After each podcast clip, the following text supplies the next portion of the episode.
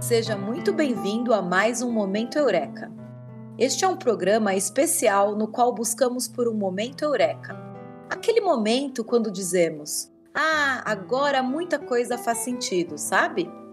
Hoje escutaremos o professor André Barcelos em uma fala sobre como seria o mundo sem educação científica? Desejamos a todos um excelente aprendizado.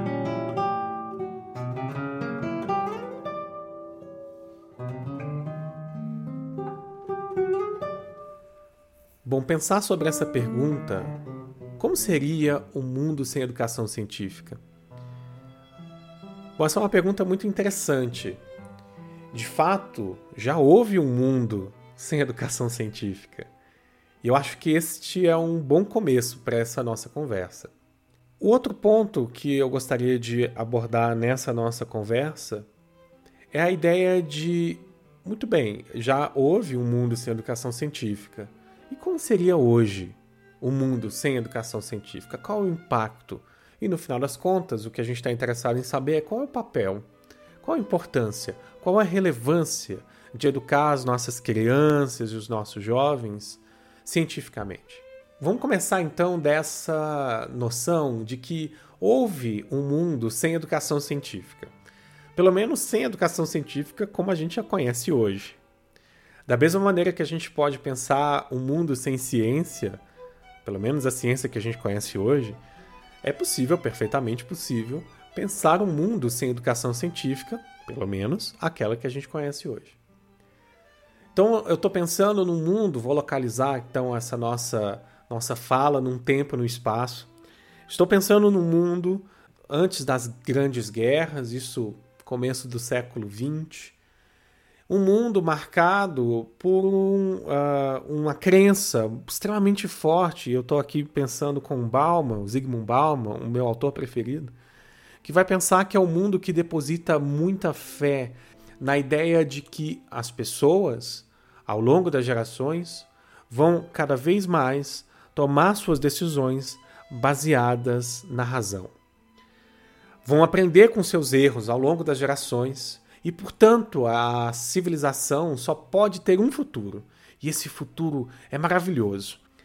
É claro que essa é uma visão que hoje a gente é, nos pode soar um tanto quanto ingênua, não? É, porque a gente sabe que as pessoas não tomam as decisões que tomam apenas baseadas na razão. E mais do que isso, sabemos hoje que a razão pode nos conduzir a decisões terríveis. Muito bem. A gente tem, né, no começo do século XX aí, a gente tem um mundo permeado, e aqui eu tô, eu tô baseado muito na leitura do Russell, né, do Bertrand Russell, que escreve em 1932 um excelente livro chamado Educação e Ordem Social, é, já no meio dessas transformações, mas que vai se remeter a um mundo pré é, essas preocupações, esse mundo que o Bauman vai chamar de sólido, né? E, e que a gente tá aqui está tomando como um mundo pré-guerras, né? que é esse mundo que confia demais na razão. Nesse mundo, a ciência faz um papel importante, obviamente, mas não na educação. A educação, e aqui eu me refiro à educação que hoje a gente chama de básica, né? o ensino infantil, o ensino fundamental, o ensino médio, o ensino das crianças e jovens. É, ali não, você, não vê, você não via presente com muita frequência uma preocupação, ou ainda mesmo é, a presença mesmo da ciência como uma disciplina, seja ela qual for, né? ciências biológicas, ciências físicas, etc. Uh, ah, o que a gente tem é uma, é uma educação bastante pautada na ideia de que a educação é um, um, campo importante de disputa e também um campo importante de realização social. Quer dizer, uh, o Estado conduz a educação para a formação de cidadãos capazes de compreender o seu lugar naquela, naquela sociedade, capaz de obedecer às regras daquela sociedade, capaz de se comportar e de saber exatamente quais são os seus papéis naquela sociedade. Para isso, não era preciso as ciências como a gente pensa hoje. Quer dizer, era um mundo uh, basicamente uh, passando por um processo grande de industrialização, Claro que fortemente impactado com os desenvolvimentos da ciência e tecnologia, mas não era exatamente o mundo que tem os dilemas ou que tinha os dilemas científicos que nós temos hoje. Seja como for, é, a educação científica que aparece é, muito pontualmente, especialmente no ensino médio. O ensino fundamental era um ensino realmente que pensava nesses, nesses parâmetros, né? um pouco de linguagem, um pouco de matemática, cultura, sociedade, é, e nada muito além disso. Os tempos escolares também eram muito reduzidos comparados com o que a gente tem hoje. Os tempos que as pessoas ficavam na escola, em geral, não eram tão grandes. É claro que haviam exceções, é, exceções importantes, obviamente. É, e o ensino médio é esse ensino marcadamente propedêutico, preparatório para o ensino superior. Então aqui você tem uma preparação é, mais sólida nas matemáticas, nas linguagens, cultura e sociedade, mas ainda não figura com força ou de maneira é, como nós reconhecemos hoje as ciências. Né?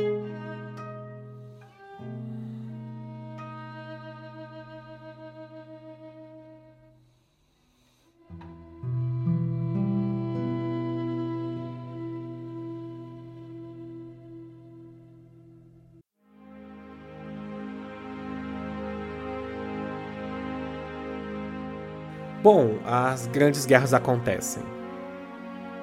E com elas, esse essa confiança, esse plano, esse projeto baseado na razão, que confia à razão, essa é, esse futuro maravilhoso, é, esse projeto vai por água abaixo. Né? As grandes utopias do começo do século XX morrem com as grandes guerras. As grandes guerras, como sabemos, são, foram atos de extrema irracionalidade que denunciam o ser humano como esse ser belicoso, esse ser é, extremamente é, irracional e não aquele sonhado ser humano racional e cada vez mais consciente de suas decisões.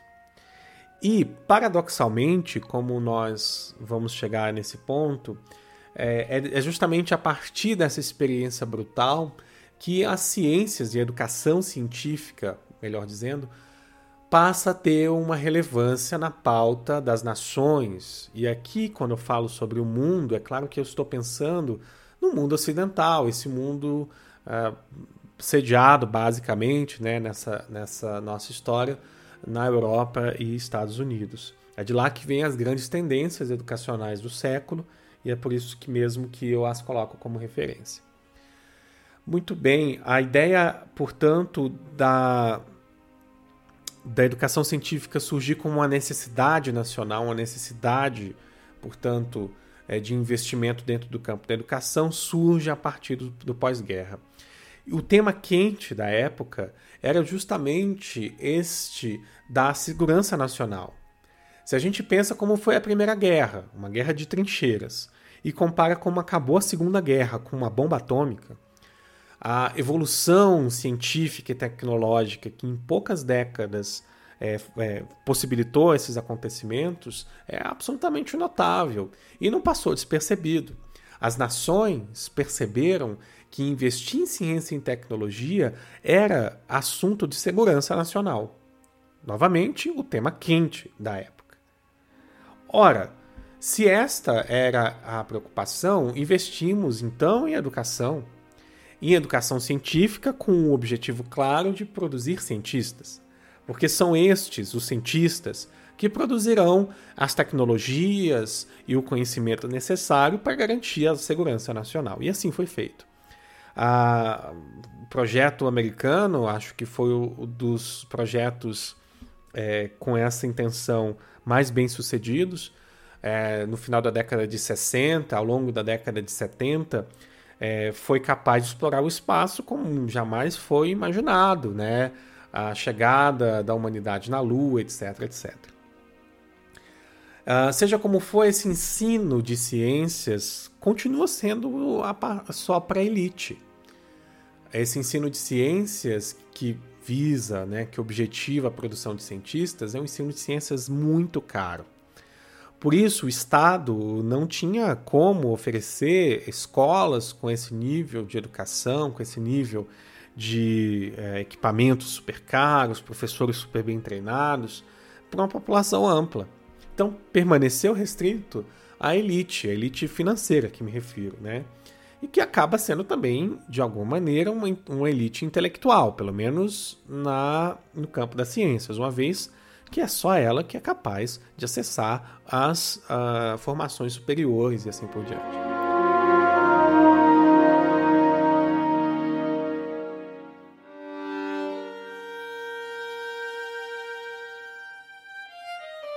Bom, aqui está, obviamente, muito bem traçado os grandes dilemas que vão acabar culminando nas, nos grandes movimentos sociais do começo do, do, da segunda metade do século XX o movimento feminista e outros movimentos tão importantes para entender a nossa atualidade. Basicamente, aqui se coloca em questão a ideia da naturalização ou a essencialidade das coisas. Quer dizer, antes as pessoas pensavam, antes nessa modernidade sólida do Bauman, né, no mundo pré-guerra aqui na nossa conversa, a confiança era de que as coisas uh, tinham ou já nasciam, já traziam consigo inatamente, portanto, uma certa essência, uma certa natureza. As pessoas nasciam e sabiam exatamente quais são os papéis que deviam operar, que deviam, enfim, é, performar durante a vida. Uh, o que esses movimentos do século, do, da segunda metade do século XX inauguram é justamente a ideia de que, na verdade, esses são papéis construídos socialmente.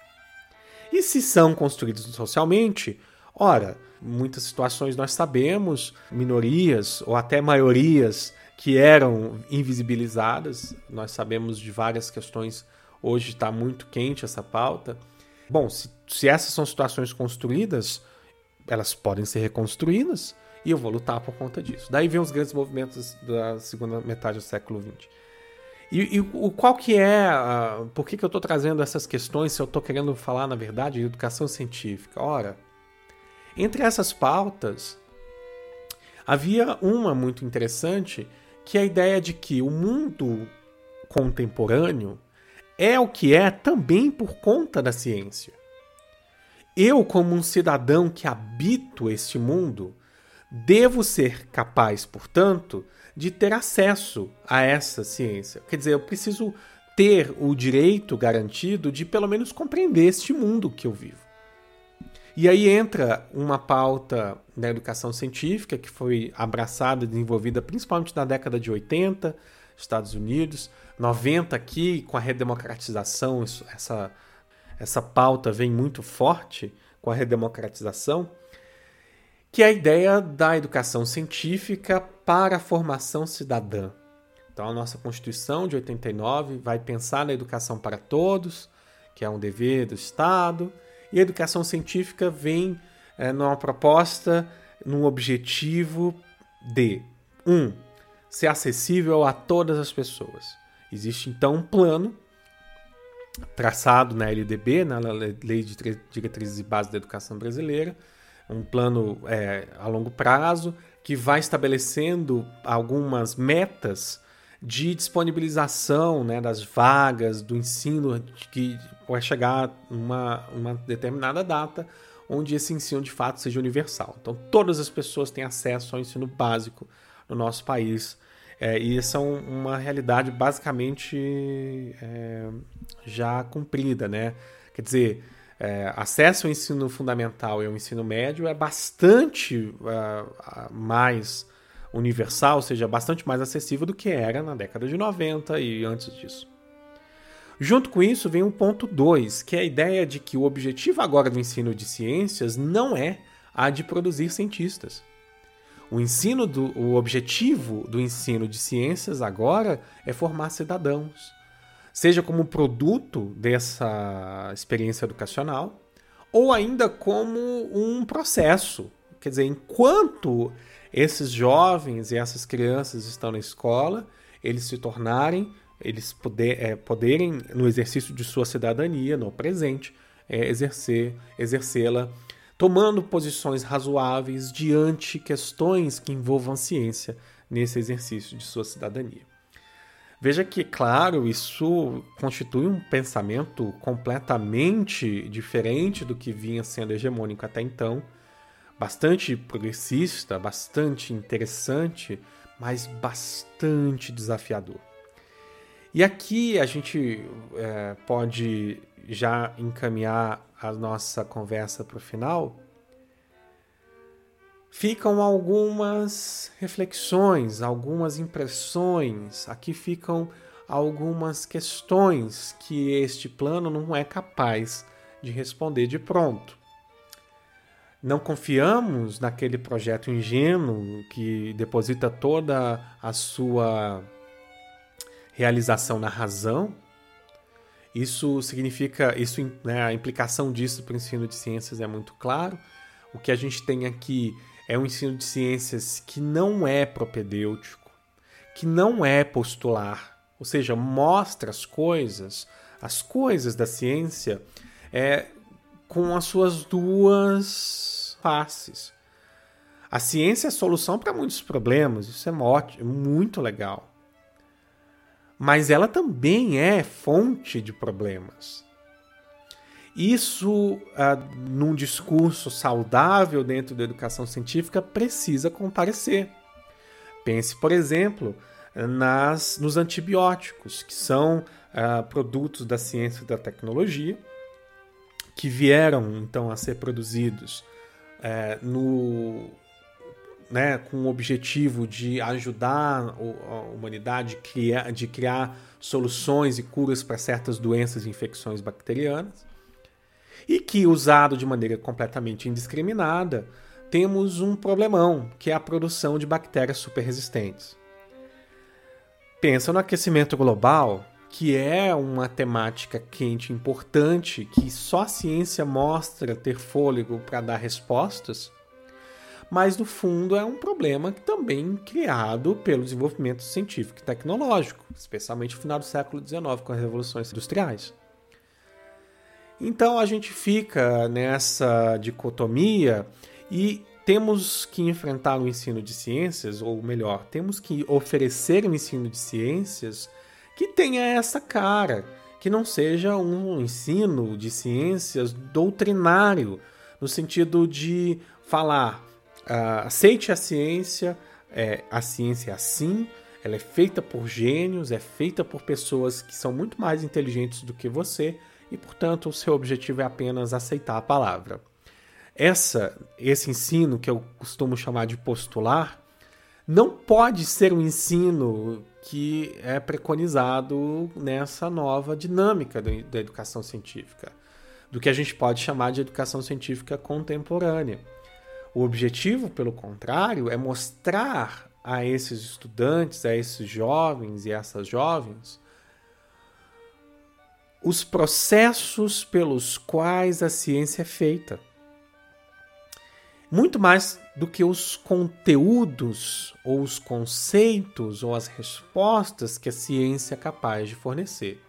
Essas também precisam estar presentes, obviamente. A questão não é uma ou outra. A grande questão é que nós devemos ser capazes de mostrar as controvérsias, os processos pelos quais a ciência é feita, o que alguns autores vão chamar a ponta de natureza da ciência. Fazer isso é um desafio imenso. Desafio esse que eu tenho poucas respostas a dar.